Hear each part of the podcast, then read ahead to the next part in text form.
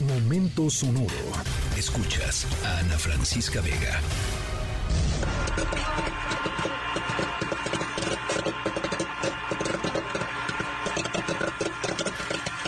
Bueno, para que no se nos olvide em, el Mundial de Fútbol. Nuestra historia sonora de hoy es futbolera. Pero antes les quiero platicar, porque estamos escuchando palomitas de maíz, ¿no? No vamos a ir al cine, no, no, no, todavía no. Estamos en lunes. Em, pero nuestra historia sonora de hoy tiene mucho que ver con un tema eh, que le importa a muchas personas y, tiene que ver con em, el maíz. El maíz. Por eso escuchamos palomitas de maíz. De hecho, em, un tema muy actual, ¿no?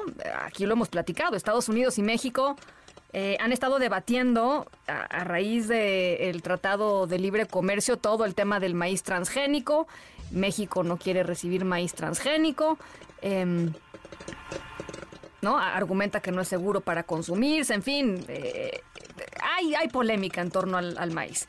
Pero, pero, eh, más allá de las polémicas, hay formas creativas. Y hoy vamos a hablar de una forma creativa de usar el maíz.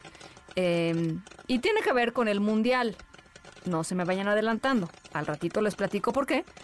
Eh, a mí me pareció eh, lo máximo de historia sonora. Al ratito les voy contando eh, de qué se trata. Maíz y mundial. Y dentro del mundial falta nuestro protagonista. Al ratito se los voy presentando. Soy Ana Francisca Vega. No se vayan. Regresamos.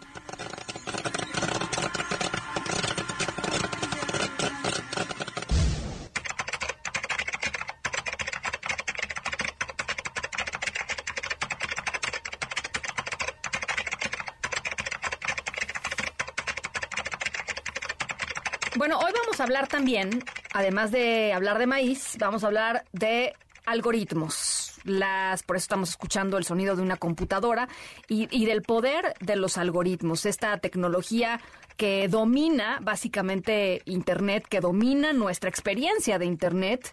eh, y es la encargada básicamente de determinar el contenido que nos aparece de forma, llamémosla, orgánica, entre comillas, en nuestras redes sociales. Uno abre su red social y los algoritmos funcionan mágicamente y nos presentan eh, pues información o publicaciones que a nosotros nos parecen interesantes. Y eso lo van eso lo van haciendo conforme nuestros datos y nuestras em, pues mo- modos de utilizar eh, internet. Si por ejemplo Instagram ve que nos paramos en fotografías de perritos pues al rato nos va a poner puros perritos en nuestros reels sugeridos. En fin todo eso sucede así eso seguramente ya lo saben. Bueno en nuestra historia sonora de hoy tiene que ver con la tecnología de los algoritmos, pero aplicada a algo que yo estoy absoluta y completamente segura que ustedes, bueno, ni yo, ¿eh?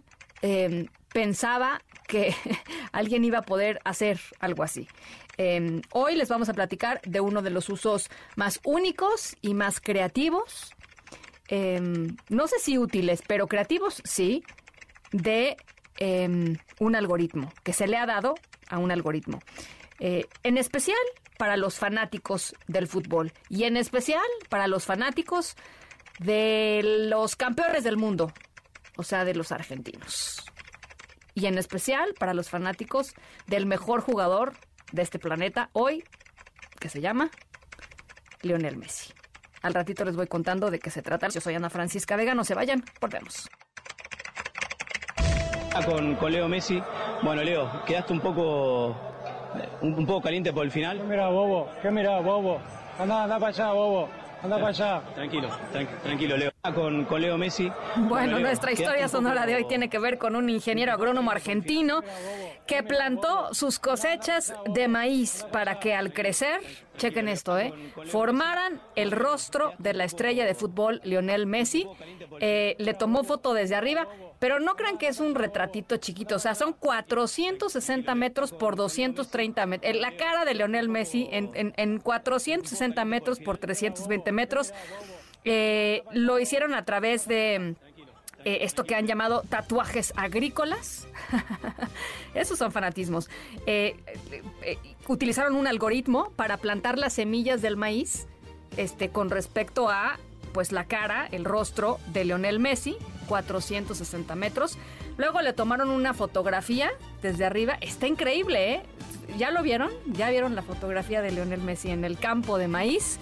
Eh, dicen además, dice este agrónomo Carlos Faricelli, que el suyo no es el único rostro de Messi en campos argentinos. Lo que pasa es que el suyo se viralizó porque le tomó foto de arriba y etcétera. Dice que hay más de 20 rostros gigantes de Messi repartidos por distintos eh, cultivos en otras provincias. Así es que si los tienen por ahí, si los han visto por ahí, mándenos, ¿no? Al WhatsApp del programa 5543 para que los veamos. Em, y por supuesto nuestra historia sonora va para redes sociales para que la puedan escuchar de nueva cuenta completita si ustedes quieren. Yo soy Ana Francisca Vega. Cuídense mucho, pásenla muy bien y nos escuchamos mañana a 5 de la tarde. Escríbenos en todas las redes. Arroba, Ana F. Vega. Ana Francisca Vega. En Noticias. Noticias.